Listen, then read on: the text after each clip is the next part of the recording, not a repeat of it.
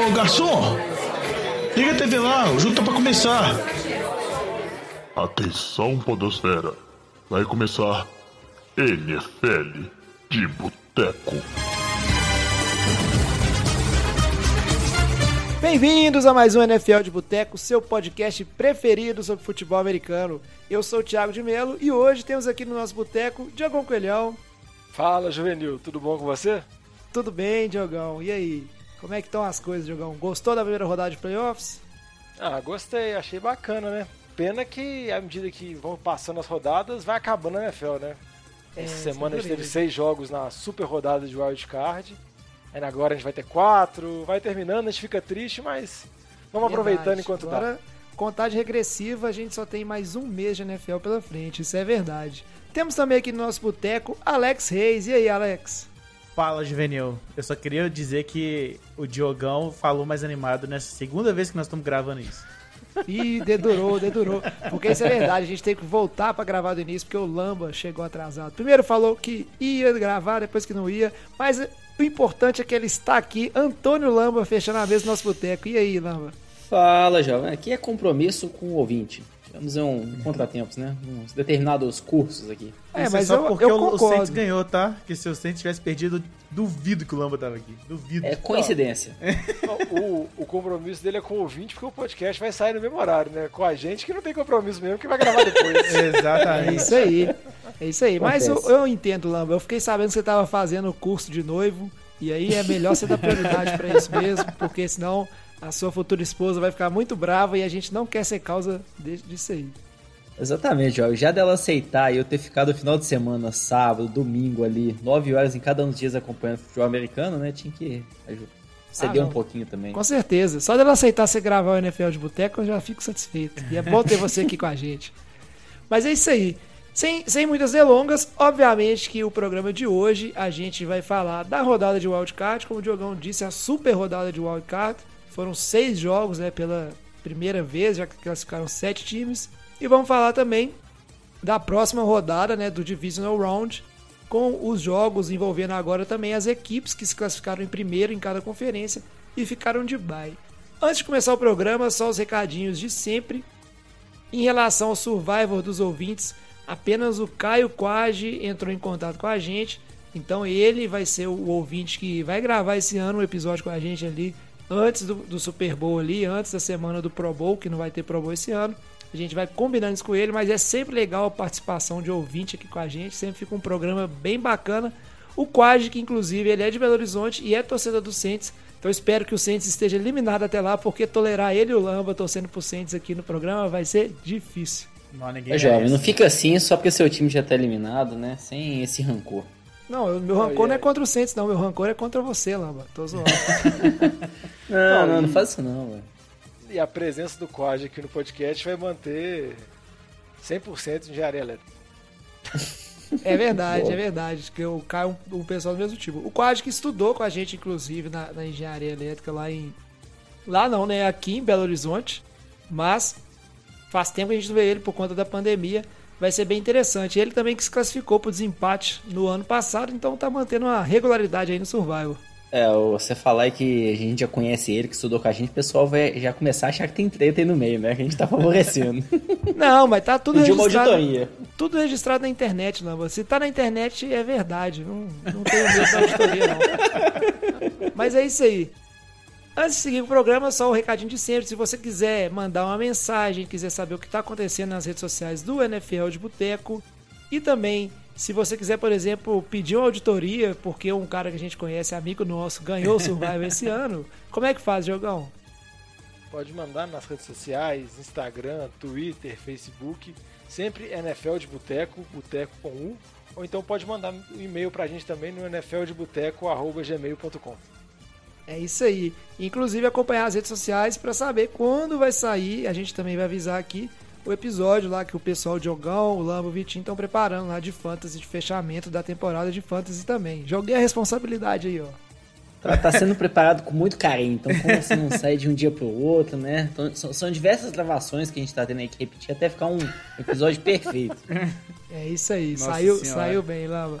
Mas então chega de, chega de enrolação.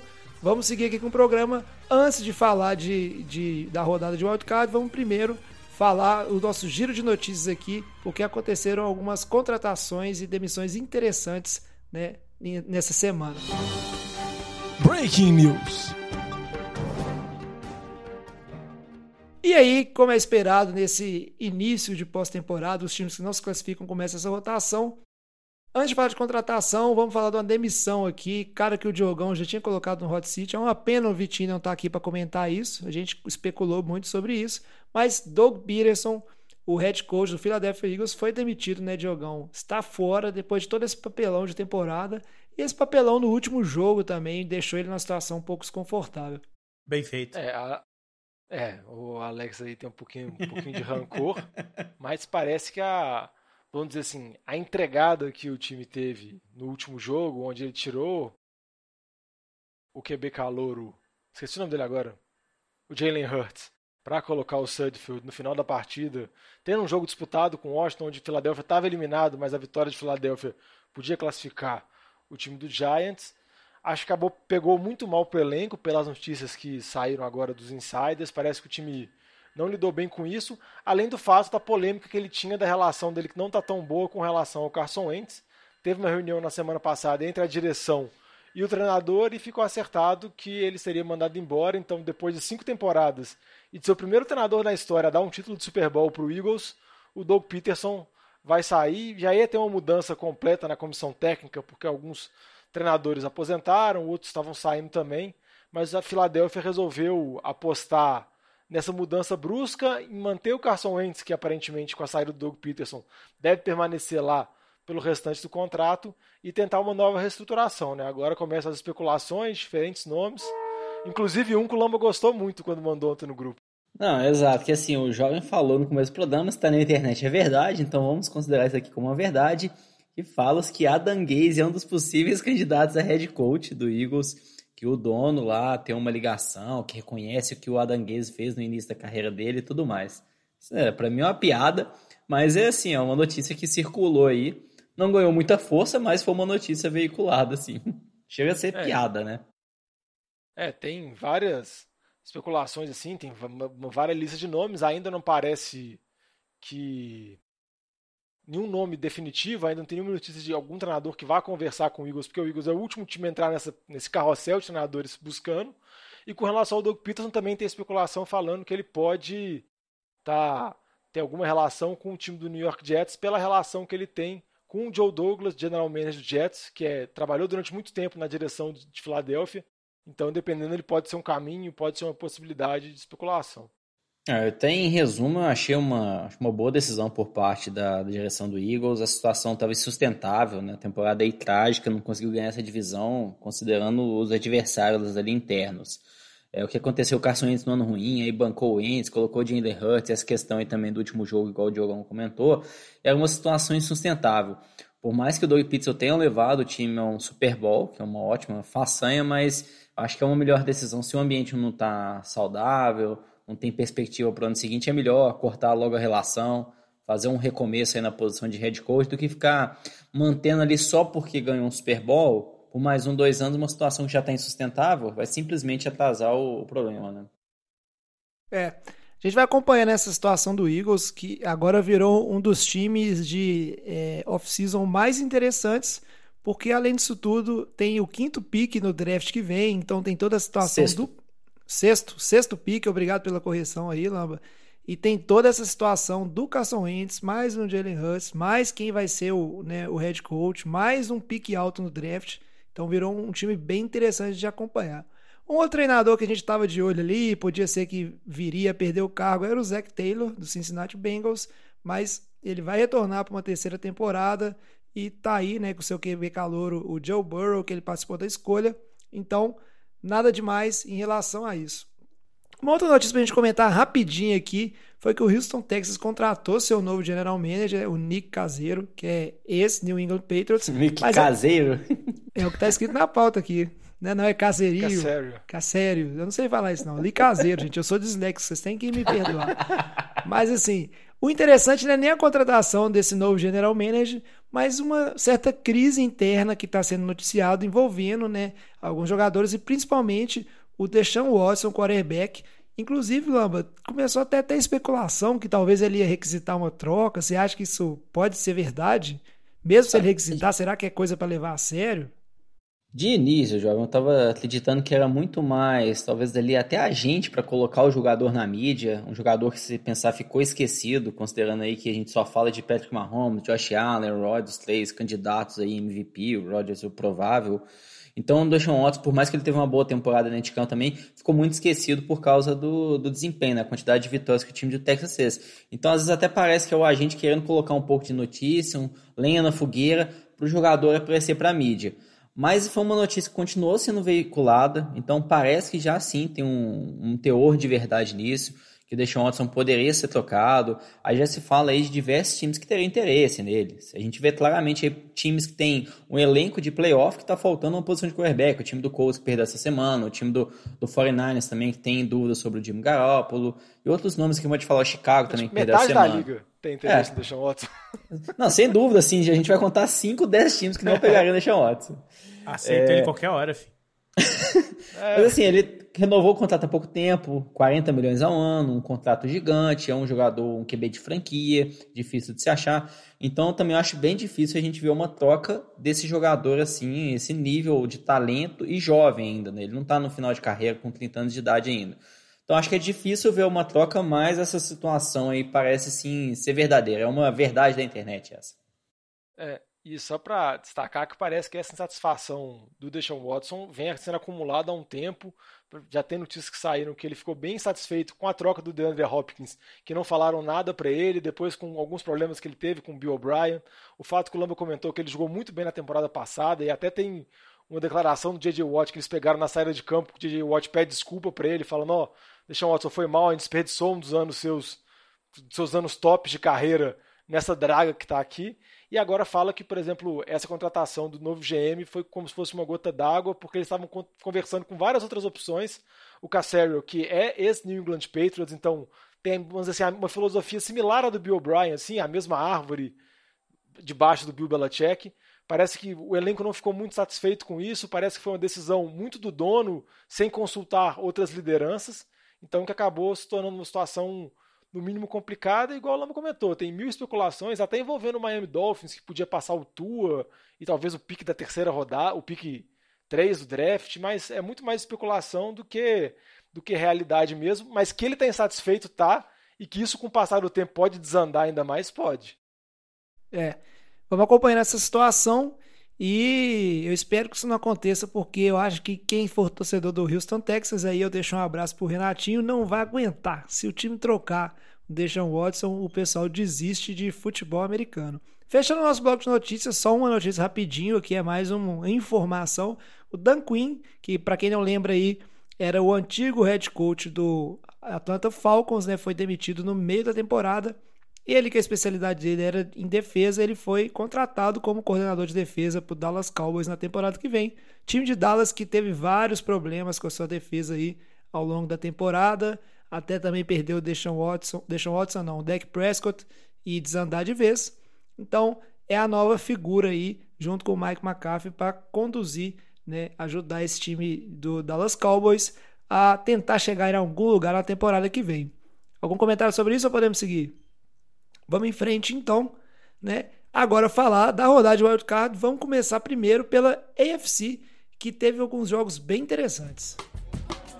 Ô Fábio Júnior, traz aquela porçãozinha de batata frita e uma cerveja gelada pra nós. E para comentar aqui, a gente vai fazer o seguinte: vamos falar primeiro dos jogos da rodada, assim, para situar o que aconteceu, e na sequência a gente fala o que a gente pensa dos jogos que vão acontecer no Divisional Round, que será nesse fim de semana, né? O primeiro jogo que a gente teve da AFC ele aconteceu no sábado, 3 horas, e foi o duelo entre Buffalo Bills e Indianapolis Colts, que terminou com a vitória do Bills por 27 a 24. E aí eu quero saber do Lamba, o Lamba que é o maior fã de Josh Allen na história da humanidade. Ele é o cara que vive falando, eu avisei, eu avisei que Josh Allen era um menino de ouro. E foi um jogo bom do Josh Allen, ele mostrou assim que ele vem ganhando experiência, né? Teve seus momentos ali, depois eu vou até discutir com você de nervosismo, mas vem evoluindo e foi parte, eu diria, é, crucial nessa vitória do Bills, que o Colts não, não, vamos dizer assim, né, colocou uma luta ali, né, não foi vencido facilmente. Ah, exato. Você falou bem. Se, se, a gente for olhar, o Josh Allen ainda é muito novo, tem apenas 24 anos, então ele não é um QB veterano como outros que a gente tem na liga aí, Brady, Breeze, é, que tem uma experiência e tendem a fazer menos jogadas agressivas que acabam gerando turnover. Então, por, mesmo ele ainda sendo muito jovem, ele está apresentando um bom desempenho. Foi uma evolução da temporada passada para essa, assim, absurda. E tinha muita expectativa também como que seria esse desempenho nos playoffs. A gente vê, às vezes, muito jogador vindo bem na temporada regular, chega nos playoffs, não, não joga nada, né? Sente a pressão. Eu acho que não foi o caso aqui. O jogo corrida a gente viu não funcionou nada. É, tudo bem também, acho que tem muito mérito da defesa do Colts, que essa linha defensiva, o corpo de linebackers é muito bom. Então, ótima defesa contra o jogo corrido. Colocar a bola na mão do Josh Allen foi muito bem. Acho que assim, não cometeu o turnover, não mandou interceptação, até sofreu um fumble, mas o, o, esse foi um dos lances, né, que eu acho que foi, foi assim um pouco de calor, mas o time do Buffalo ainda conseguiu recuperar a bola, então ele ficou terminou, terminou o jogo sem nenhum turnover. É, essa aquisição aí do Stephon Diggs é, se mostra ainda mais é super acertada pelo, pela direção do time de Buffalo, né? Terminou aí o ano como receiver com mais jardas na NFL. A sintonia dos dois esse ano está sensacional o, o Stefan Diggs abre tanto o campo como o receiver número um, que ele você vê dando muita oportunidade também para os outros receivers, né? Gabriel Davis, o Cole Beasley, que veio muito bem nessa temporada também. Então acho que assim, é, é muito mérito de Josh Allen, mas sem dúvida alguma, se eles não tivessem trazido o Stefan Diggs, a gente não teria visto o mesmo desempenho que o Josh Allen está tendo esse ano. Só para destacar aqui uma coisa que realça o desempenho do Allen e também do corpo de recebedores, o Diggs foi eleito para o primeiro time da NFL, naquela seleção do All-Pro, e o Cole Beasley foi eleito para o segundo time da NFL. Que foi uma coisa que muita gente achou surpreendente, porque o Cole Beasley não é um dos receivers mais famosos, que tem maior nome, mas ele teve uma temporada muito boa. E com relação ao jogo que eu queria destacar é que Buffalo nem precisou ter uma atuação perfeita, uma atuação a mais, assim, nada do tipo, para conseguir vencer Indianápolis. Acho que se até olhar assim, acho que até Indianápolis jogou melhor mas cometeu erros chaves. Assim, o time conseguiu andar com a bola, chegou praticamente no campo adversário em todas as campanhas, só que não converteu uma quarta descida, teve um erro de field goal, desperdiçou várias oportunidades assim, e o Josh Allen teve uma partida muito boa. Então, se a gente comparar, por exemplo, a atuação dos dois QBs, o Josh Allen foi muito mais decisivo que o Rivers, e isso foi o diferencial do time, porque pela atuação dos times, o jogo muito bem podia ter virado. Assim, Indianapolis podia ter vencido pelo tanto que jogou, pelo tanto que produziu, pelo tanto que, igual o Lamba comentou, que a defesa conseguiu parar o jogo terrestre e tudo mais, mas não foi o suficiente e, e fica a dúvida de como que vai ser a próxima temporada. É. E só um ponto que eu quero comentar, assim, a gente viu, na minha opinião, alguns erros de arbitragem, é, até nas revisões aí nesse final de semana, e um lance foi nesse caso do jogo do Bills. A bola estava com o time do Colts no final do jogo, se não me engano, acho que foi a recepção do Zach Pascal. Ele recebeu, ele levantou sem um jogador sem encostado e sofreu um fumble na sequência. A marcação de campo foi que ele estava down by contact, Fizeram a revisão, deu para ver, assim, na minha opinião, claramente na imagem que ele já tinha se levantado, tirado o joelho do chão e depois o jogador de Buffalo encostou nele. Então deveria sim ter sido fumble e a arbitragem não voltou atrás. O time do Colts acabou não conseguindo né, empatar o jogo, é, então o Buffalo ainda ganhou. É, então assim, Buffalo ainda ganhou, né? Foi um, na minha, pra mim foi um erro de arbitragem, mas que não prejudicou o resultado do jogo. Eu falo ainda bem, né? Senão a gente estaria aqui discutindo muito esse lance aí. É, só destacar também que o Diogão comentou um pedaço, mas é, vale reforçar aqui que o Indianapolis teve muito, assim, desperdiçou muito a oportunidade de estar ali, é, pelo menos pontuando, né, o, o, Rodrigo, o kicker, ele errou um, um field goal, né, é, que, tá, que foi bem próximo, assim, não foi nem um field goal longo demais, é, então, assim, que fez a diferença esses três pontinhos que ele poderia ter marcado, e, e igual o Diogão falou, o, o, time não conseguia produzir. Eu, eu não gostei muito da atuação do Philip Rivers, apesar né, de, dele conseguir levar o jogo, mas eu acho que quem carregou principalmente o jogo foi o jogo corrido. Então, eu não sei o que, que Indianapolis tem para o próximo ano, se, se o plano é manter o Rivers e ir para mais uma temporada. Mas eu não sei, é, para mim é meio preocupante manter o, o Rivers ali como QB principal da franquia. É, o, o Frank Reich até dando declaração falando que ele espera o retorno do Philip Rivers para a próxima temporada, que ele acha que ele ainda pode jogar. O Rivers foi meio assim, não, não, falou nem que sim nem que não. Pelas notícias que estão saindo, parece que ele deve retornar. Resta saber se Indianapolis vai fazer alguma movimentação, se vai tentar draftar algum QB no draft, talvez na segunda rodada, buscar algum QB, como por exemplo, muita gente especula o Sandarno, que pode ficar sem lugar nos Jets ou alguma outra movimentação, para ver se tem uma competição, porque o Rivers já é bastante veterano, já é um QB que nem é nem um pouco móvel, e ele não está nos anos áureos da carreira dele, então ele tem tudo a cair. E uma coisa que chama muita atenção é que às vezes essa queda, assim como a gente viu, por exemplo, com o Peyton Manning, às vezes ela é muito brusca. Então, dependendo do cara estar tá num nível de desempenho ok, conseguindo ser suportável para o seu time, mas pode desandar completamente. E só para encerrar, a Jovem Buffalo encerrou uma seca que, de 100 vitórias nos playoffs desde 1995. Era o time que estava nesse jejum há mais tempo na NFL, então conseguiu se livrar disso. Na temporada passada já tinha conseguido, na, na verdade na anterior com o Doug McDermott, já tinha conseguido ir para os playoffs que há muito tempo não ia. É, mas vencer jogo bater, de playoffs é, é desde. É, tava indo batendo na trave, indo batendo na trave, mas essa temporada realmente com, vamos dizer assim, o crescimento de Josh Allen foi muito decisivo para Buffalo vencer o jogo de playoff e pleitear mais coisa. É, o que não quer dizer muita coisa, né, Diogão? Porque se eu não me engano, também foi na década de 90 que o Bills chegou três vezes no Super Bowl e perdeu as três vezes. Depois eu vou lembrar. O... Não, mas foi. Foram não, duas seguidas. É, é, mas eu acho que no é, mesmo quarterback foi uma, foram anos, três isso, vezes. Isso, isso, então, isso. Mas é melhor chegar no Super Bowl e perder do que cair na primeira rodada. é. Não, é melhor viver sem esperanças, jogo. O que, que, é isso? tô brincando, tô brincando. Com ah, então certeza então melhor. E tá muito interessante. Eu agora entrei pra turminha do Lambo aí. Sou fã do Josh Allen. Acho que tirando no finalzinho ali que ele teve uns últimos drives para conseguir, né, colocar o time à frente e também para comer tempo de relógio, que ele demonstrou um pouco de nervosismo e tem até essa questão do, do fumble aí, como vocês bem comentaram, mas ele se mostrou bem seguro assim durante o jogo, tá tendo uma evolução fantástica, o Bills realmente acertou a boa. O segundo jogo que aconteceu é, na IFC e também é o jogo que definia o, né, tinha chance de definir o, o, confronto, né, quem enfrentaria o Buffalo Bills e acabou definindo porque o resultado do jogo seguinte, né, mudou um pouco de figura, foi Baltimore Ravens e Tennessee Titans um jogo que foi bem truncado, bem apertado. O Ravens acabaram vencendo por 20 a 13. Um jogo que eu esperava mais. Eu confesso que eu me decepcionei um pouco com ele, assim, Diogão, porque eu achava que seria um jogo de mais pontos, assim. Esse ataque de Tennessee explosivo, com a defesa ruim.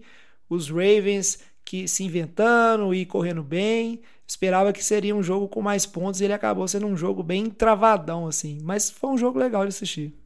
É, só, deixa eu só pular na sua frente aqui rapidão, Diogão. É porque isso eu queria muito comentar, que foi uma, uma observação que eu tive durante é, esse jogo, que até no final do, da, que acabou o jogo, eles foram fazer uma entrevista com, com Lamar Jackson, eles pontuaram isso muito bem, que quem ganhou esse jogo foi a defesa de Baltimore, que conseguiu anular completamente o, o Avatar, né? O, aquele corredor monstruoso de Tennessee, Derrick Henry. Derrick Henry. Então, assim, é, isso para mim foi o, o, diferencial desse jogo que simplesmente anulou, deixou tudo na mão ali do, do Hill que não conseguiu carregar o time da forma devida, né? Então, assim, o, o mérito que eu dou desse jogo, da vitória desse jogo, tá completamente nas costas da defesa de Baltimore. É, eu até concordo com você, Chalé, e com relação ao, ao que o jovem comentou, a gente tinha expectativa realmente de ser um jogo de muitos pontos por causa dos dois ataques, seriam ataques muito explosivos, principalmente o ataque de Tennessee, que durante boa parte da temporada foi um dos times que tinha média de pontuação maior da NFL e tem uma das defesas muito fracas, né? E pelo retrospecto recente do confronto entre os dois times, foram jogos de muita pontuação. Só que esse jogo teve um roteiro diferente, como você comentou, Chalé. A defesa de Baltimore conseguiu jogar muito bem, conseguiu limitar o Derrick Henry a apenas 40 jardas em 18 tentativas, que é uma marca muito pouco. Lembrando que o Henry bateu mais de 2 mil jardas na temporada regular e ele foi muito decisivo na vitória que Tennessee teve contra Baltimore nos playoffs do ano passado.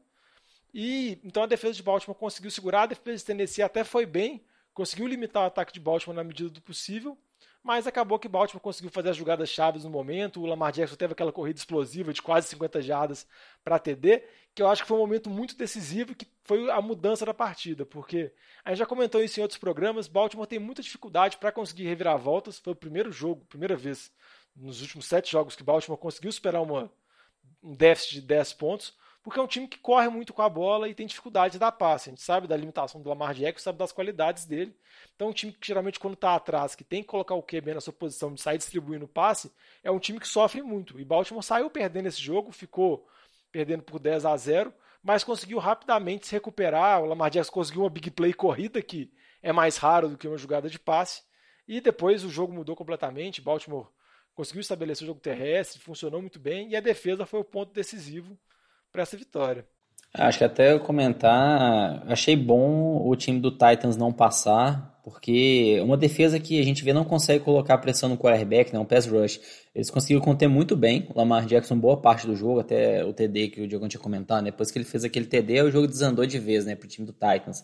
Mas eu acho que assim, se a gente imaginar o time do Titans passando, enfrentando ali ou o time do Bills com o Josh Allen, ou o Chiefs com o Patrick Mahomes, eu acho que iam ser dois quarterbacks aí imparáveis pela defesa do Titans. Então a gente pegar essa defesa de Baltimore, que é muito mais completa, né? Uma secundária boa, coloca boa pressão em cima do quarterback também com a linha defensiva, e um ataque que o forte é o jogo corrido, né? Tanto os running backs, o J.K. Dobbins que vem muito bem esse ano, principalmente nessa reta final de temporada, assim como o Lamar Jackson. Acho que vai ser um jogo aí muito mais interessante, né? O time do Ravens contra qualquer um desses dois adversários que seja, que no caso vai ser o time do Bills, do que a gente veria o time do Titans. E particularmente também, acho que assim, eu fico muito na dúvida do quanto que o Derrick Henry merecia ou não esse contrato que ele teve. É ótimo, a gente vê lá duas mil jardas, é um recorde impressionante, um número impressionante, né? Pouquíssimos running backs na história da NFL conseguiram essa marca. Mas é um jogador muito unidimensional. Ele não consegue receber bem a bola. É um jogador para correr ali primeiro, segunda descida. Quando ele está em campo, você não fica com receio de sair e receber um, um passe. Mas você fica então, com receio dele correr, um que é o que ele faz.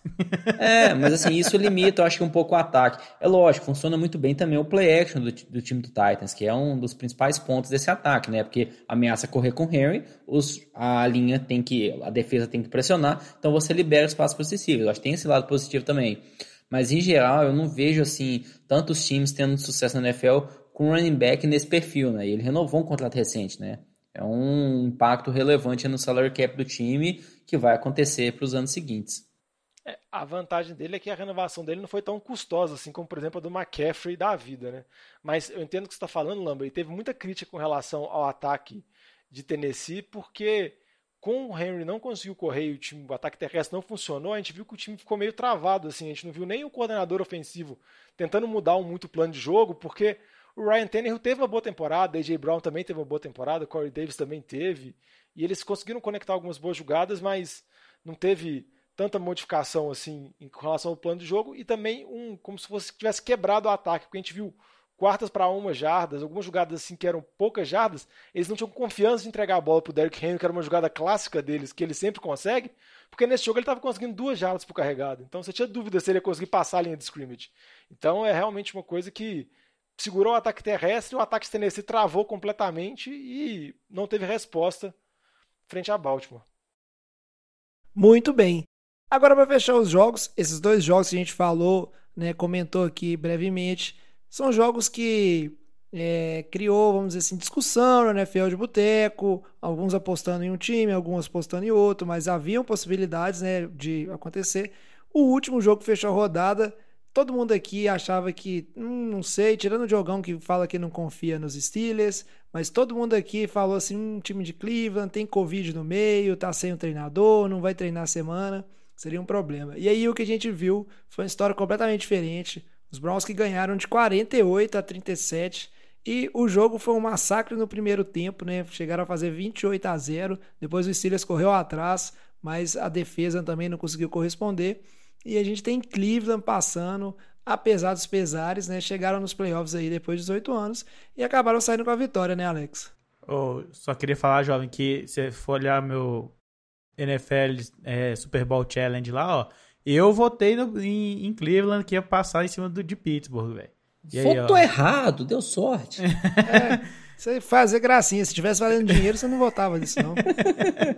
Não, mas aqui, eu falei no programa passado que eu não confiava em Pittsburgh, mas acho que nem o torcedor mais otimista de Cleveland achava que ia dar 28 a 0 no primeiro quarto. Assim. A primeira jogada do jogo já foi um TD defensivo de Cleveland, que o Pause conseguiu dar um snap que passou por cima do Big Ben. Olha que o Big Ben deve ter uns 7 metros de altura. tipo assim, o cara tem que fazer muito esforço para dar o snap. Isso me lembrou os bons tempos lá, 13 anos atrás, não, sei lá, 7 anos atrás de Minas Locomotiva, futebol americano amador no Brasil. Isso era a jogada clássica, o center jogar a bola por cima do QB. É, acontecia é, muito. É, todo snap era um show, assim. abraço, um, um... abraço, inclusive, para todos os ouvintes da NFL de Boteca aí que praticam ou já praticaram futebol americano no Brasil. É bom demais, tive meus tempos só não tenho mais saúde para isso. É, mas, mas só para falar, tipo assim, acho que nenhum torcedor esperava, pela situação que o time mesmo tinha, o Stefanski fora, sem poder ajudar, o Ward, que é o principal jogador de secundária, fora, o Bitônio, guarde, também fora, machucado. Então o Cleveland tinha muitos desfalques, tinha muitas lesões, e sem contar que Cleveland tinha 14 derrotas seguidas contra Pittsburgh e em Pittsburgh. Então tinha todo o fator de Pittsburgh ter aquele time invencível, chegou a 11 vitórias da temporada, mas nunca convenceu. E esse final de temporada estava tropeçando bastante. Mas acho que o torcedor de Cleveland ficou bem feliz, assim. Óbvio que deu um sustinho. Igual você comentou, já a diferença chegou a ficar 35 a 23 no início do último período, então duas posses de bola, assim, deu um certo Cara, drama. Duas posses de bola mas... com 15 minutos, jogão, não, não tem como. E eu vou falar, o, o, o, futebol americano psicológico é muito interessante. A gente vê isso em todos os jogos, não necessariamente dessa forma tão brusca, né? Começar o time dos Steelers com vários erros e aí Cleveland aproveitar muito bem, abrir 28 a 0, mas você vê em vários jogos, tipo assim, aquele momento onde acontece uma interceptação, ou é um fumble, ou é uma quarta uma, de, uma tentativa na quarta descida que é uma defesa para e aí, de repente, parece que o, o, o, momento do jogo muda e um time cresce sobre o outro. Isso é um aspecto do futebol americano, principalmente em jogo de playoffs, que é super interessante de ver como é que esse, esse momento vai mudando assim. Um time vai crescendo no momento, outro em outro. E isso influencia muito esse aspecto psicológico do jogo assim também. Eu acho que até comentar em relação a esse time de, de Pittsburgh, Primeiro, acho que o destaque, o time do Browns foi um, mereceu, jogou muito bem, é, considerando a situação que o Diogo comentou, né, com o head coach fora desse jogo, então acho que muito mérito do time do Browns. Mas se a gente olhar do lado de Pittsburgh, foi um jogo, acho que totalmente decepcionante. É, o Big Ben conseguiu lá chegar em quatro touchdowns, o ataque passou de 500 jardas, mas o Big Ben lançou quatro interceptações, cara. Assim, o time, o ataque de Pittsburgh teve cinco turnovers. Não tem como você ganhar um jogo com cinco turnovers dentro do jogo. E se a gente olhar também do lado da defesa do time dos Steelers, a defesa que nos dois outros jogos contra o time de Cleveland nessa temporada conseguiu sacar o Mayfield quatro vezes em cada, em cada um dos jogos, quantas vezes que eles sacaram o Mayfield nesse jogo? Zero. Então, acho que foi um pouco, um pouco, não, acho que muita parte por conta do início do jogo, né? Aquele início avassalador que rapidamente o time abriu 28 a 0. Acho que o psicológico afetou, sem dúvida alguma, mas o lado defensivo aí que não colocou pressão no Mayfield, não forçou nenhum turnover, o Big Ben lançando quatro interceptações, o time de Steelers aí deixou bastante a desejar, né? É, eu só queria falar, o, Lamba, que se fosse o James Winston, tinha boa chance, viu? Porque ele ia lançar quatro interceptações e quatro touchdowns. só para complementar o, o, que o Lama falou, só para destacar a ótima atuação da linha ofensiva de Cleveland, que mesmo desfalcada conseguiu muito bem proteger o Mayfield, igual o Lama comentou, e também a mudança de plano de jogo que Cleveland fez, que o Mayfield deu passes muito mais rápidos do que geralmente ele dá. Foi uma mudança que eles tiveram com relação à semana 17, que ele sofreu pressão, então foram alguns já ajustes feitos para o ataque funcionar muito bem. É, o Landry jogou muito aos... bem, né, o Diogão? É, ele, o Landry foi muito decisivo. muito decisivo, ganha, ganhou é, em cima do, do cornerback, né, várias vezes, você via ele ganhando, né, na, na, na rota, então, ele, para mim ele foi um diferencial bem grande, além do, do jogo corrido também, que foi monstruoso, né. Muito mérito do de Cleveland todo. E só para encerrar com relação a Pittsburgh, fica o mesmo dilema que eu acho que Indianápolis vai ter, se com a possibilidade ou não do retorno do QB veterano. Big Ben falou que acha que pensa em voltar, mas nada muito decisivo. E fica também a dúvida se Pittsburgh vai fazer alguma movimentação, mesmo se o Big Ben voltar. Se vai tentar draftar alguém, trazer algum jogador jovem para se preparar, para não acontecer, por exemplo, a situação que aconteceu com os Patriots, que o QB veterano saiu do time e o time praticamente acabou.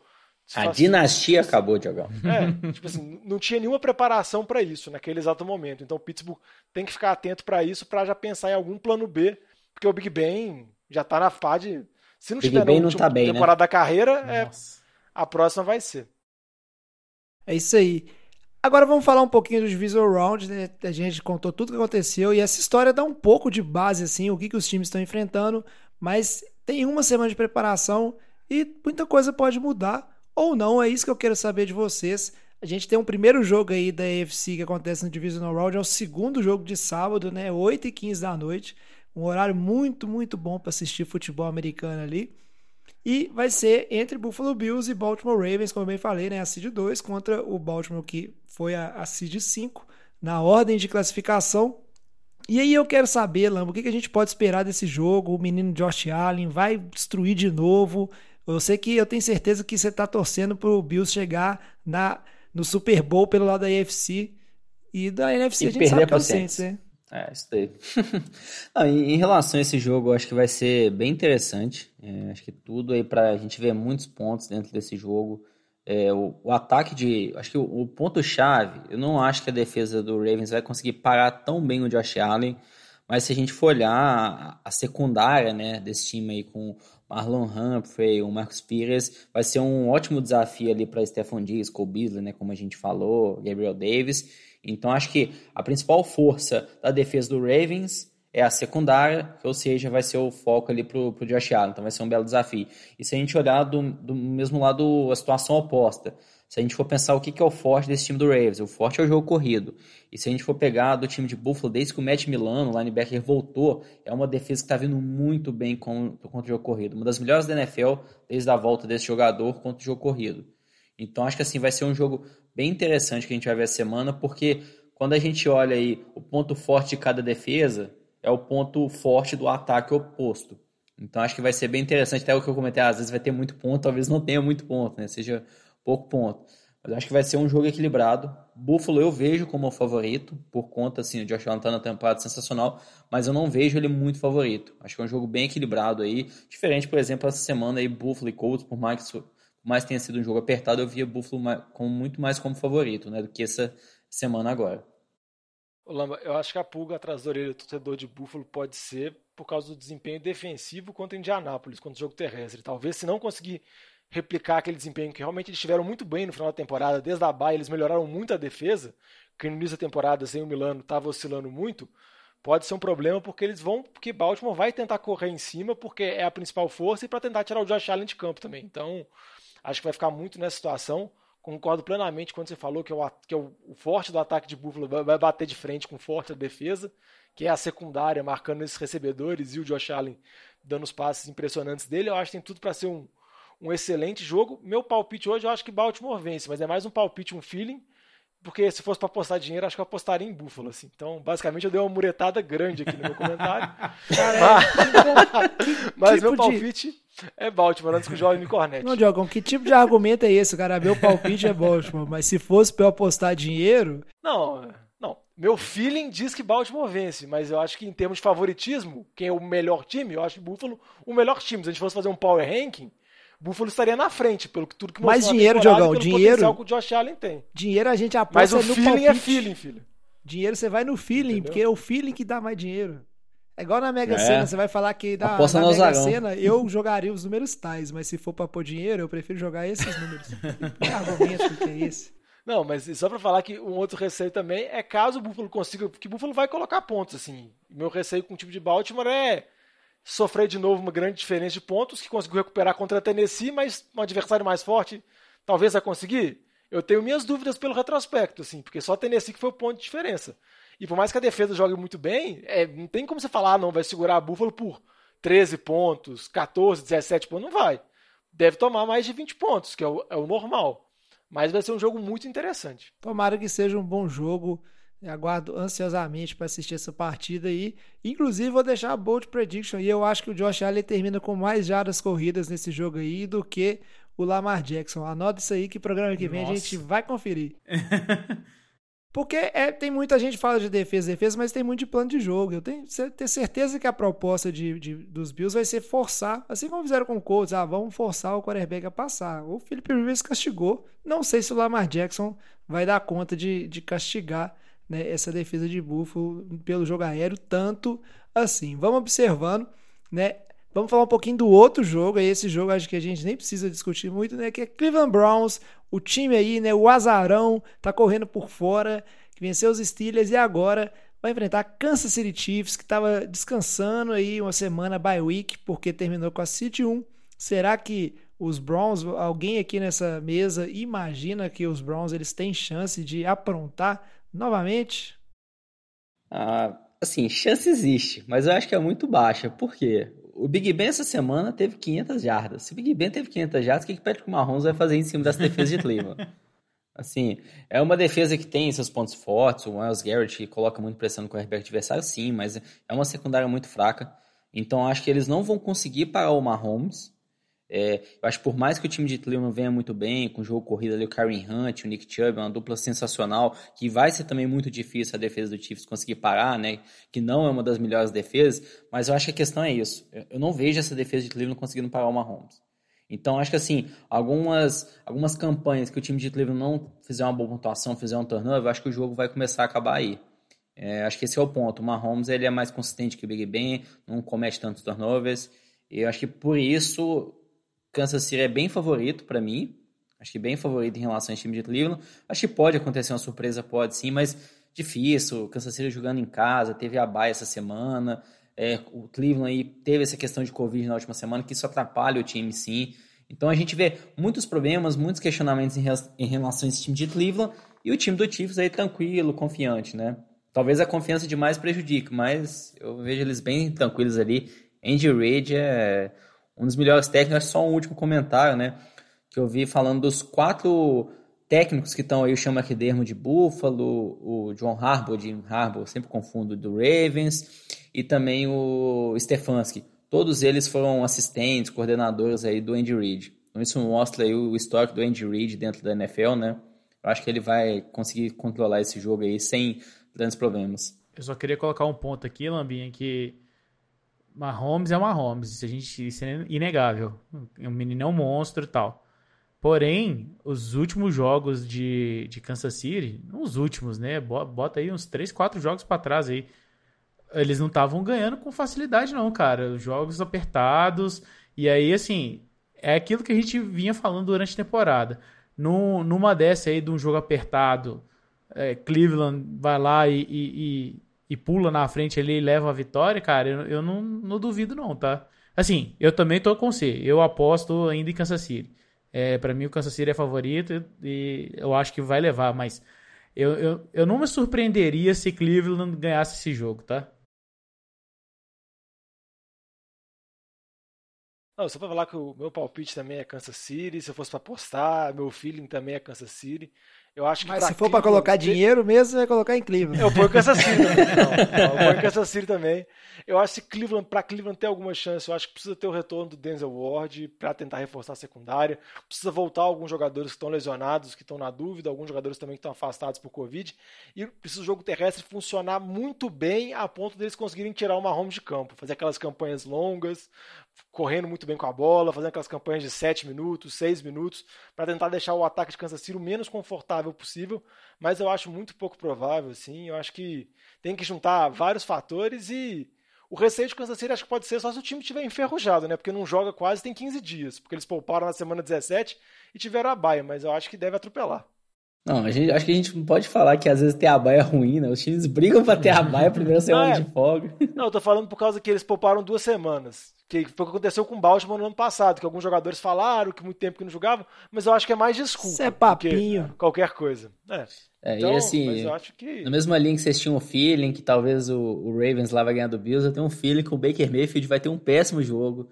O que a gente vê muito do Mayfield na história dele na NFL, isso não, não é simples um feeling, né? O que a gente vê, às vezes ele tem um jogo muito bom, aí na sequência ele tem um jogo ruim.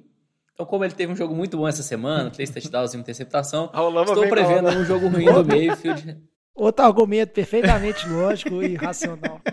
Mas Foi é, igual o argumento do, do, do Aaron Rodgers jogando com, com a perna só. Melhor não, não, por favor, né? Não, eu, gostar, é eu gostaria muito que, na verdade, essa partida aí começasse com o center dos Chiefs, que eu não me lembro o nome, jogando a bola por cima do Mahomes. seria fantástico, ia pegar a atenção de todo Mas mundo. o Mahomes pega, ele consegue pegar a bola, se livra da marcação e dá um canhão de 80 jardas pro Tarek Hill queimando a secundária. é isso aí. Agora chega de falar de NFC e vamos passar para o outro lado da outra conferência. Vamos pra NFC, já. Isso, vamos para NFC, a gente tá falando de AFC De novo. verdade. Como de? Eu pensei que você ia encerrar o programa. Esse assunto é bom, hein? Merece mais uma cerveja. E agora para falar de NFC. Isso é um problema, Diogão, porque AFC é muito próximo da pronúncia de NFC. Tinha que ser um negócio diferente para facilitar a minha vida aqui. Mas aí Igual quando você começando mandava o NF Sul. NFC Sul. Você, você É, criou esse é termo. Verdade. É difícil. Eu tenho meus problemas de dislexia, Diogão. Não pode zoar, não pode fazer bullying, né? Que tem um estatuto contra. O negócio é o seguinte: vamos começar aqui falando do primeiro jogo que aconteceu na NFC, que foi sábado 1640, que foi Seattle Seahawks e Los Angeles Rams. Quase que eu mandei um Las Vegas Raiders aqui, não sei porquê.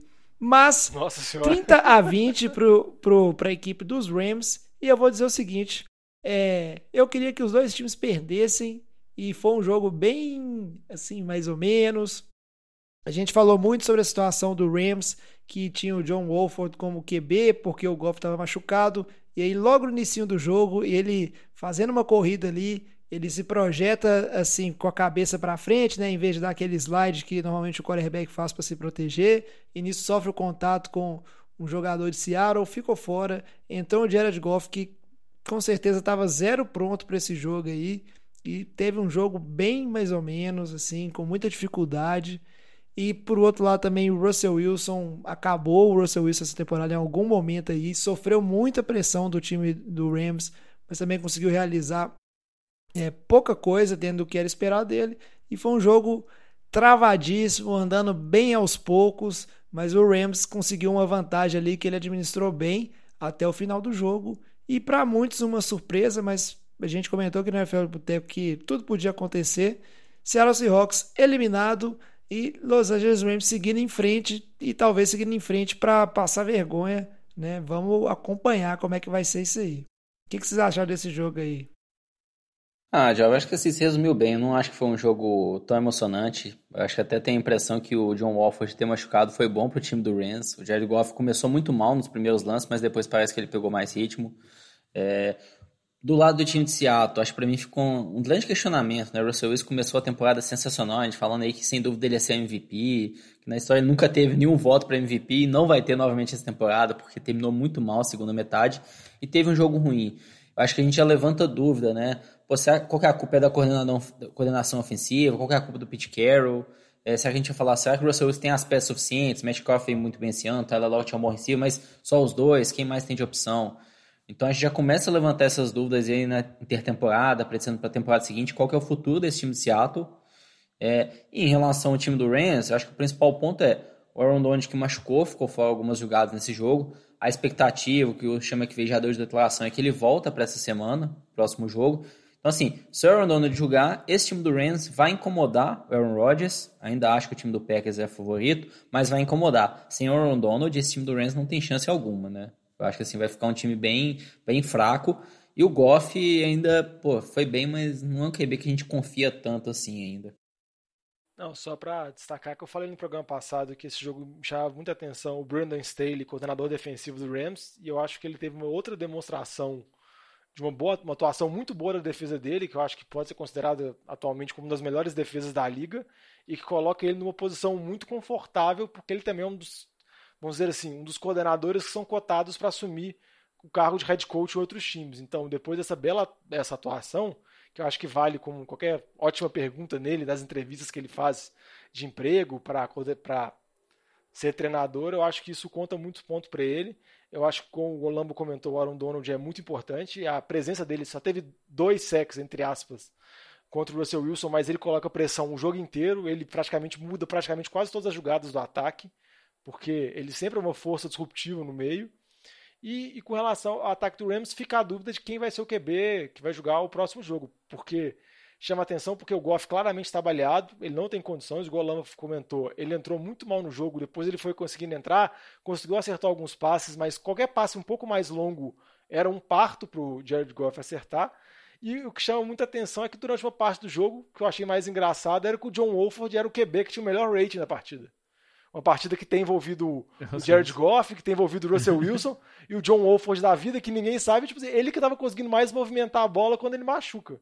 Então, é uma situação totalmente atípica e tem que ver como que vão ser esses retornos dos lesionados para o Rams ser competitivo. Ó, só lembrar que o, o Goff tava com três pinos no dedão, né, velho?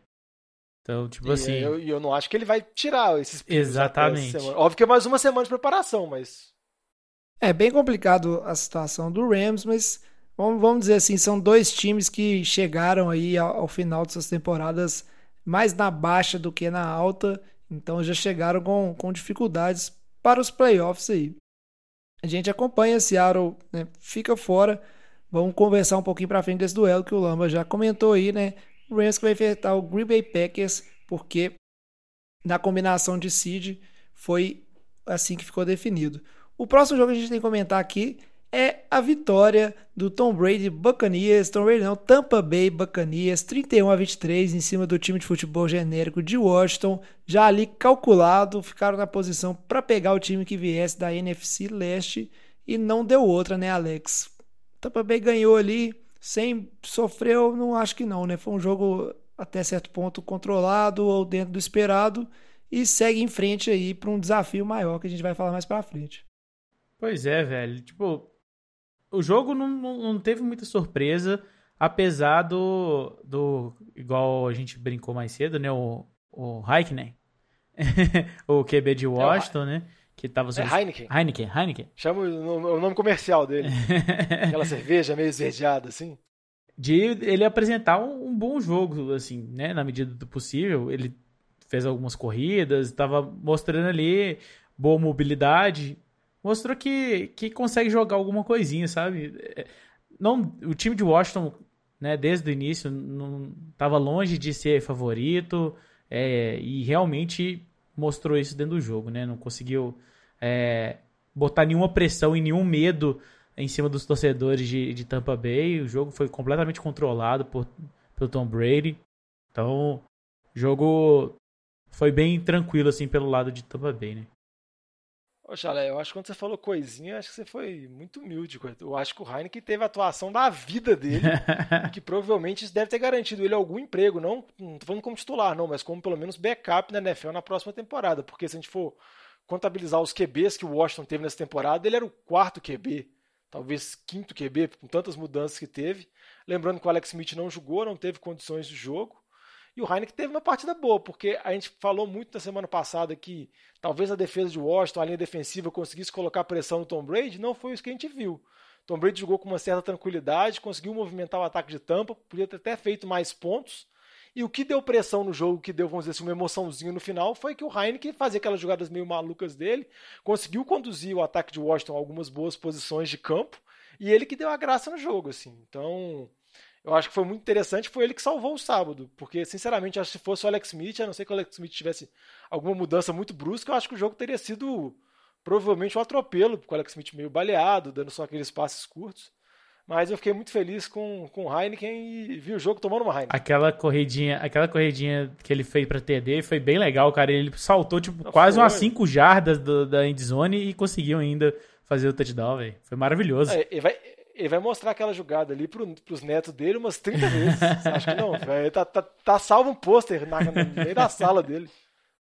Não, acho que é só um ponto que o Diogão falou bem. De, o Heineken, ele, ele teve um, um, jogo ok, né? É isso. Ele não é um quarterback de NFL, não é um quarterback titular. Às vezes o pessoal fala, pô, mas quem que é esse cara? Será que é um calor? Não, ele tem 27 anos de idade, já passou em mais de dois times na NFL. Então, assim, ele não se provou na NFL ainda. Foi um jogo aí que a defesa não estava preparada, não sabia quem ia ser o jogador. Então, acaba surpreendendo, né? Então, tem umas jogadas aí, aquela corrida dele que ele fez o touchdown. Mas, no mais, assim, é um o Jogão falou bem, vai ter um contrato aí, vai ser um quarterback reserva da NFL, mas não um QB titular. Acho que do lado do Patriots resumiram bem, é Tom Brady chega playoffs, o cara é muito consistente. É assim, acho que a defesa vinha bem, o Antônio Brown parece que está se acertando cada vez mais nesse time. A gente está vendo ele muito bem nas últimas semanas. É, pô, e, e assim, o Tom Brady parece que está encaixando cada vez mais com os jogadores, né? Mike Evans, Chris Godwin e Antônio Brown. A gente fala do Gronkowski, Cameron Brady é um corpo de recebedores muito bom. E isso, acho que assim, vai dar trabalho para qualquer time que venha enfrentar aí nos playoffs. Né? Xiii, tô vendo medo. Ih, o cara já tá. O último jogo da NFC que a gente comenta aqui da rodada de Wildcard. E quem diria, né? A gente passou vários anos, o NFL de Boteco que tá fechando a sua quarta temporada, né? Que, se eu não me engano. E vários anos a gente comentou, né? O tanto que a NFC ela era mais competitiva, os times eram mais equilibrados. E esse ano a gente tá vendo ao contrário, a NFC bem competitiva e equilibrada. E os jogos, vamos dizer assim, mais fracos ou sem graças até agora nos playoffs foram da NFC. E o jogo que fecha foi o jogo, da minha opinião, mais chato da rodada inteira. New Orleans Saints, New Orleans Saints venceu o Chicago Bears por 21 a 9, mas foi um jogo que, se eu não me engano, estava lá na metade do terceiro quarto, ainda estava 7 a 3, uma coisa horrível, nada acontecendo para lado nenhum, né? Por um lado é bom que a defesa do Bears mostrou que consegue ser forte, né? Consegue ainda ser competitiva, mas Trubisky teve seu, talvez seu último jogo, Lamba. Será que é o último jogo do Trubisky na NFL? Não, Não, na NFL, não, na NFL. Na NFL não, jovem, mas assim, com Vamos a camisa do Bears é bem provável. É, o Trubisky te- teve um bom desempenho na reta final da temporada, mas era contra adversários muito fracos. Então, se ele tivesse um bom jogo nos playoffs agora contra o time do Saints, ele tinha a chance de ter o contrato renovado pelo time do Bears. Quando aconteceu, assim, sem chance do time do Bears renovar com o Trubisky. Se renovar vai ser um erro tremendo aí, né? É, em relação ao jogo, você resumiu bem. Foi um jogo chato. É, a defesa do Bears conseguiu segurar o ataque do Saints boa parte do jogo. Então não foi um jogo de muitos pontos. É, o time do Saints veio assim aquele jogo consistente ali com o Camaro, o Michael Thomas vol- voltou bem essa semana, o Drew Brees também teve um- jogo regular.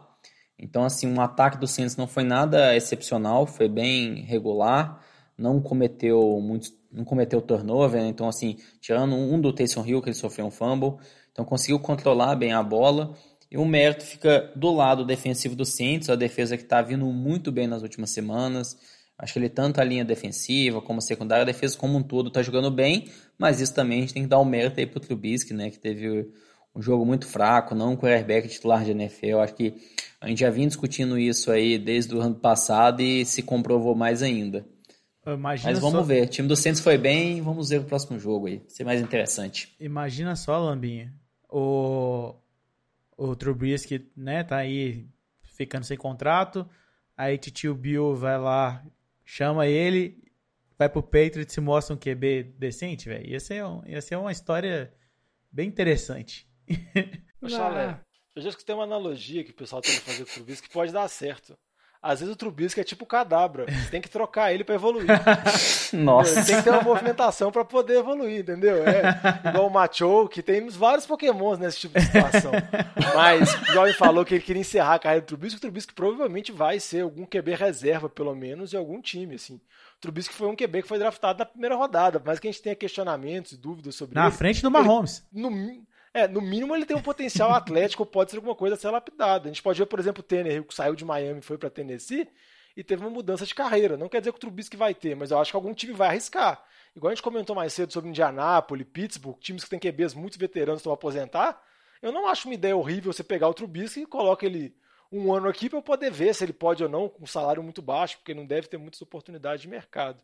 E com relação ao jogo, foi o que vocês comentaram mesmo, assim, só para destacar que foi a quarta partida que jogou Breeze, Camara e Michael Thomas junto, que fazem muita diferença, que são o coração do ataque do Saints.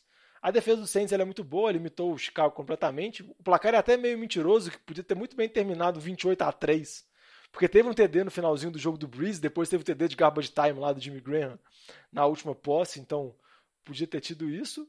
O corner do Saints lá, que o Lama conhece bem, o Gardner Johnson, ele foi socado mais uma vez. Eu não sei o tanto que esse cara é chato, porque é impressionante. tipo assim, ele já foi socado até pelo Michael Thomas. É, é, tipo assim, é algo ridículo. E o que poderia ter dado uma alegria no jogo foi aquele passe dropado horroroso. Foi uma das coisas mais horríveis que eu já vi na vida do receiver de Chicago. Porque se ele faz aquele TD, ia dar uma gracinha, ia dar uma emoção, mas foi muito fedorento. É o Trubisky não volta a jogar na NFL, não, Diogão. Pode anotar aí. Que isso, jovem? Não vai, velho. Não vai. Cara, não tem porquê. Ele vai ficar no lugar do, do Jimmy Garapolo. Isso é, 49ers isso é uma situação. Que vai nada. Isso é uma situação simplesmente de relações públicas. Pensa o time anunciando, contratamos Mitch Trubisky. Já, a torcida já fica assim, não, o que, que vocês estão fazendo? Isso queima filme, Diogão. Nenhum general manager, head coach vai fazer isso aí, não. Mas vamos falar então dos jogos do Divisional Round. Como a gente já bem comentou, Green Bay Packers estava aí curtindo sua bye week de férias, mas agora chegou a hora de jogar e vai pegar o time da menor seed que, que passou, que no caso é o Los Angeles Rams, um duelo aí que é, vamos ver como é que vai acontecer. O Green Bay, ao contrário do, do Rams, chegou voando, né? Tá, voou a temporada inteira e chegou muito bem no final da temporada regular. E não deve tá para menos, assim, né? O Aaron Rodgers está pegando fogo junto aí do Davanta Adams, né, Diogão? É, tá pegando fogo. A gente vai, ter o confronto do Adams contra o Jalen Ramsey, que vai ser talvez o melhor receiver da temporada contra um dos melhores corners. Óbvio, como a gente comentou quando a gente estava falando sobre o jogo do Rams, a condição física do Aaron Donald influencia muito, mas pelas declarações do McVay ele vai para o jogo, então muda completamente o aspecto. E eu acho que vai ser uma coisa, vai ser uma partida complicada para Green Bay, por mais que Green Bay seja o time número um, tem o Aaron Rodgers que está no primeiro time do All Pro, sendo mais um, vamos dizer assim, uma indicação que provavelmente vai ser o MVP dessa temporada. Eu acho que a defesa do Rams vem jogando muito bem. Eu acho que vai dificultar. Óbvio que não vai segurar completamente. E eu, a minha pulga atrás da orelha com relação a Green Bay é a defesa contra o jogo terrestre, que é o forte do Rams. O Rams não importa, não sei se vai estar com o Wolford ou com o Jared Goff de QB, eles vão entregar a bola na mão do K-Makers, confiar na linha ofensiva para abrir espaço e tentar correr em cima de Green Bay. Então, eu acho que vamos dizer assim, o duelo encaixa em termos do Rams, só que, perdão, a Pode falar aí que eu tenho que dar uma tossida. não, acho que até comentar, eu vi uma estatística, eu, tô, eu não consegui encontrar aqui novamente, estou até na dúvida, mas se não me engano era que os corners do Rams não cederam nenhum touchdown na, na marcação, né, de mais de 20 jardas. E se a gente olhar esse potencial do time do Packers, é os passos longos pro Rodgers, pro Marcus Valdez Kentler, às vezes pro Devante Adams. Então, assim, poxa, talvez um dos principais fortes aí, que é essa defesa do Rams, a secundária aí com o Rams, vendo de uma forma sensacional esse ano, jogando muito bem. Se ele vai ou não, será que o Rams vai ficar de, de shadow, né? Vai marcar individualmente levantados ao longo do jogo? Essa é uma dúvida que a gente fica. Então acho que assim, vai ser um jogo bem interessante. É, acho que se a gente pensar o time do Rams, o time de Seattle, né? Se a gente comparar aí que por mais que o Seattle tinha sido a seed número 3, a gente vê esse time do Rams aí mais completo, né? Acho que promovendo um desafio muito maior, né? para esse time do Packers. Não seria esse o chaveamento, se passasse o time de Seattle, mas é um desafio muito maior esse time do Rams do que é o time de Seattle. Não, só para voltar aqui, porque eu acho que o principal problema do Rams é o ataque, porque eu acho que mesmo se for o Goff no Porto QB, vai estar tá limitado, vai ser um ataque muito limitado que pode complicar, mas igual eu comentei, eu acho que as vantagens do Rams batem de frente com o Green Bay. Eu ainda aposto em Green Bay para vencer, mas não me surpreenderia se o Rams conseguisse causar uma reviravolta. E essa reviravolta pode ser com o Wolfson ou com, com, com, com Jared Goff, quem seja o QB. Porque eu acho que muita gente dá como Green Bay como franco favorito, que pelo fato de ter Rodgers e ter um ataque muito potente e jogando em casa vai passar o carro. Eu acho que vai ser uma coisa bem complicada. É isso aí. Seguindo em frente para terminar, a gente tem que falar do jogo que, na minha opinião, é o jogo mais aguardado, não só pelo Lamba, mas é o jogo mais aguardado por mim também. E muita gente tá de olho nesse confronto. Agora, ainda mais chegou playoffs, todo mundo quer saber de Tom Brady, todo mundo quer saber de Drew Brees. E a gente vai ter esse duelo aí, duelo de divisão, inclusive, New Orleans Saints, Tampa Bay Buccaneers. Vão se enfrentar no jogo que encerra a rodada, domingo, 8h40 da, jogo, da, 8h40 da noite. Olha que horário maravilhoso para você assistir um jogo de futebol americano ali. Fechando o Mas fim... você sabe que foi mais cedo, né, jovem? O quê? Porque os QB velho tem que dormir cedo. É verdade. a, horário, data, porque. Horário, horário amigável, né? Com o pessoal da terceira idade. Faz todo sentido, Jogão.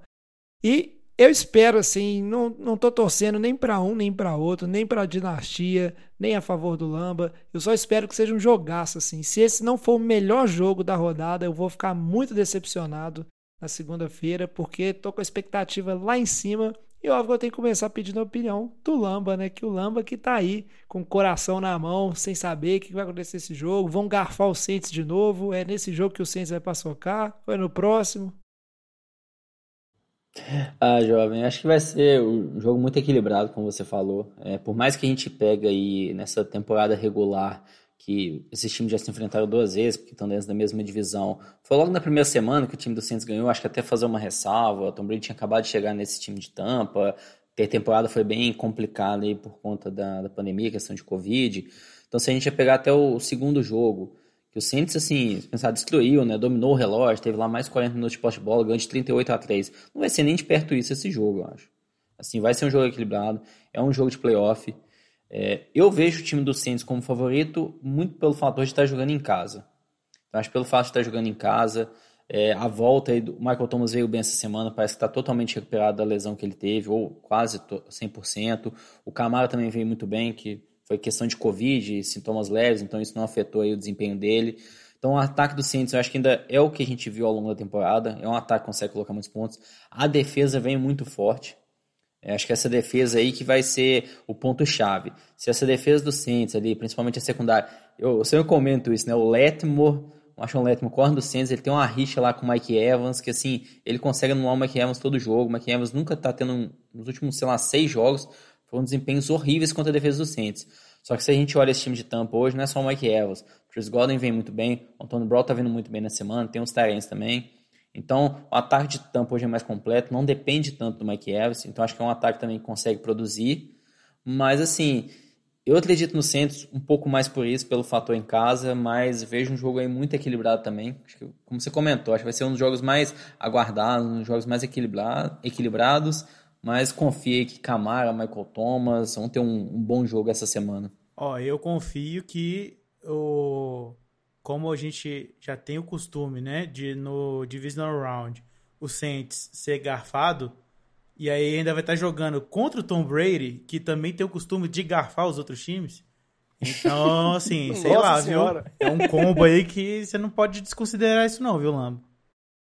Eu, eu, confio, eu confio é que o Lamba tá tremendo. Que papinho é esse de jogo equilibrado? Tem que, falar, tem que ser clubista, parece que não aprendeu nada comigo. Ô Lamba, eu só quero falar que se o Gardner Johnson ficar enchendo o saco do Antônio Brown, tem grande chance dele tomar uma muqueta também. Viu? o Antônio Brown também não nos mais de boa. O Antônio Brown é meio doido, então. Mas eu acho que o jogo tem tudo para ser um jogão, assim. Eu concordo com o que o Lamba falou, que por mais você pegar, ah, o Saints venceu as duas partidas na temporada regular, então vai passar o carro. Eu acho que é uma situação muito diferente. O jogo foi em condições muito atípicas. O primeiro jogo bem no início da temporada e o segundo jogo foi aquele massacre completo eu acho que o Saints vai tentar fazer é tentar repetir a pressão que eles conseguiram colocar no Tom Brady naquela segunda partida. O Tom Brady ficou muito desconfortável no pocket, eles conseguiram colocar muita pressão nele. E isso é o que, vamos dizer assim, para um QB extremamente veterano, igual o Brady é, é o calcanhar de Aquiles dele. Eu acho que o Saints tem que fazer isso. Eu acho que o Saints, se você analisar em termos de elenco, é até um time mais completo com relação à defesa e tudo mais, mas eu acho que vai ser um duelo muito parelho, assim. Eu quero ver a opinião dos jovens dar meu palpite. Opinião de quê? De quem que vai ganhar esse jogo aí?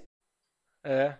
Ué, cara, é, é, óbvio que a dinastia, Diogão, é a nova dinastia que vai continuar. Inclusive, se o Tom Brady manter a tradição aí que ele colocou aí de ganhar Super Bowl ano sim ou não, esse ano é ano sim, Diogão. Então pode dar até o final. Aí voltamos às análises estatísticas, né? baseadas em questões temporais.